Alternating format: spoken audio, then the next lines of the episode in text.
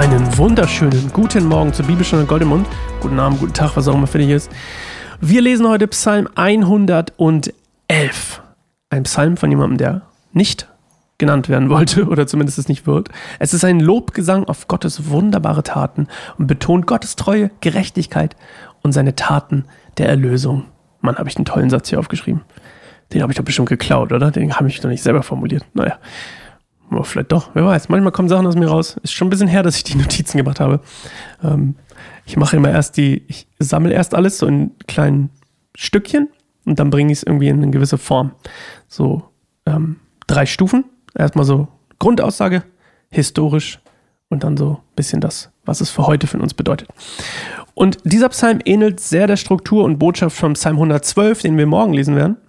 Und beide, Achtung, beide Psalmen, und darüber haben wir letztes Mal gesprochen, sind ak Akrosticha, Akrosticha, Akrosticha, was auch immer, die eben nach dem Alphabet angeordnet werden oder angeordnet sind, quasi wie von, als wenn wir ein Lied schreiben würden, was jeder Vers fängt mit einem neuen Buchstaben A, B, C, D, E, F, G an. Und das ist so bei diesem Vers und bei dem, auch bei dem Vers sage ich schon, bei dem Psalm 111 und auch bei Vers, Quatsch, Psalm 112. Und dieser Psalm hier übrigens wurde historisch gesehen ungefähr zu Lebzeiten, wahrscheinlich zu Lebzeiten von Haggai und Sacharja geschrieben, also Propheten. Und ähm, das ist einmal nur so ein kleines Gimmick am Rande, so eine kleine Info. Nice to, nice to know. Und ähm, bevor wir in den Psalm einsteigen, wollen wir eine Minute zur Ruhe kommen, auf Gottes Wort hören und uns bereit machen für Gottes Wort durch Psalm 111. Ein Akrosticha oder Akrostichon oder was auch immer. Bis gleich.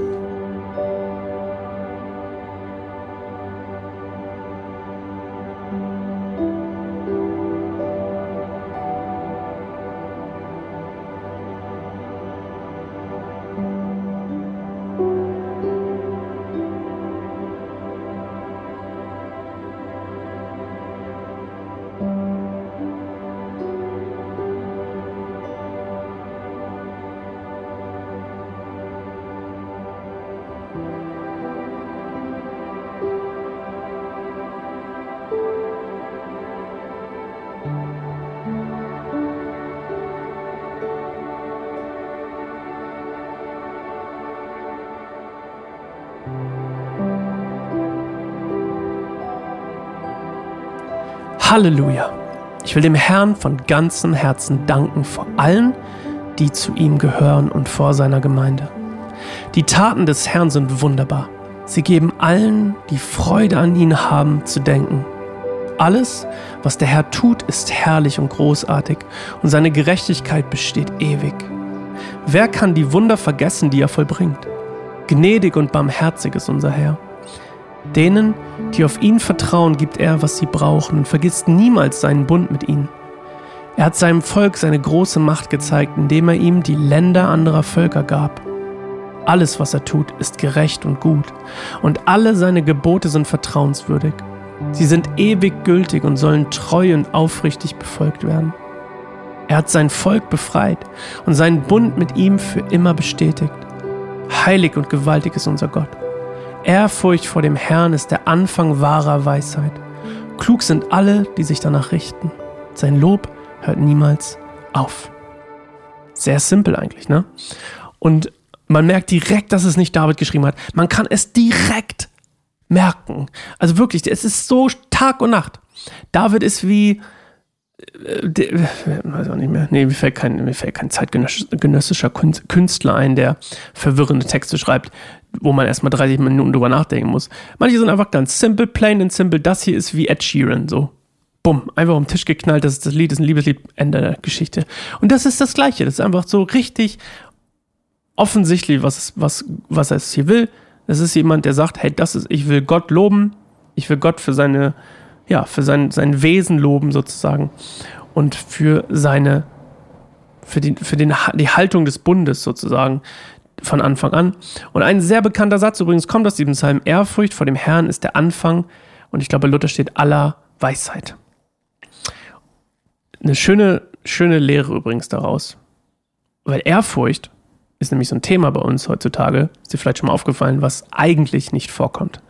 Wir lieben Gott, wir wollen mit ihm zusammenleben, wir wollen Beziehung mit ihm haben, wir wollen, dass er uns mag, wir wollen, dass wir was für ihn tun. Aber Ehrfurcht, oh. Und das fängt zum Beispiel an, ist mir aufgefallen dieses Jahr, ähm, wenn ich morgens Lobpreis mache, dass ich die richtige Haltung habe. Dass ich mich manchmal hinknie, dass ich mich hinstelle, dass ich meine Augen zumache, dass ich meine Hände hebe, dass ich zeige mit meinem Körper, dass er König ist. Und mir ist aufgefallen, in dieser ehrfürchtigen Haltung, dass meine Lobpreiszeiten und meine Zeiten der Anbetung, selbst wenn ich Gitarre spiele oder Klavier spiele oder was auch immer, meine Haltung, wenn ich sie quasi ehrfürchtig gestalte, schon meinen Lobpreis und mein, meine, ja, meine geistige Präsenz, oder meine geistige Verbindung, besser gesagt, meine geistige Verbindung mit Gott verändert und auch die, unsere, unsere, unser Miteinander verändert. Und ich glaube, das ist so eine Sache, die mir aufgefallen ist. Und mich würde heute von dir interessieren, ob du die gleiche Erfahrung gemacht hast, wenn du dein, wenn dein Körper lobpreist und auch ehrfürchtig ist ähm, und du selbst in Ehrfurcht vor Gott lebst, wie du ihn erlebst. Sascha at keineinsamerbaum.org. Schreib mir gerne. Ich freue mich total darauf, von dir zu hören. Und wir hören uns morgen wieder in alter Frische zu einem neuen Podcast. Bis morgen. Ciao.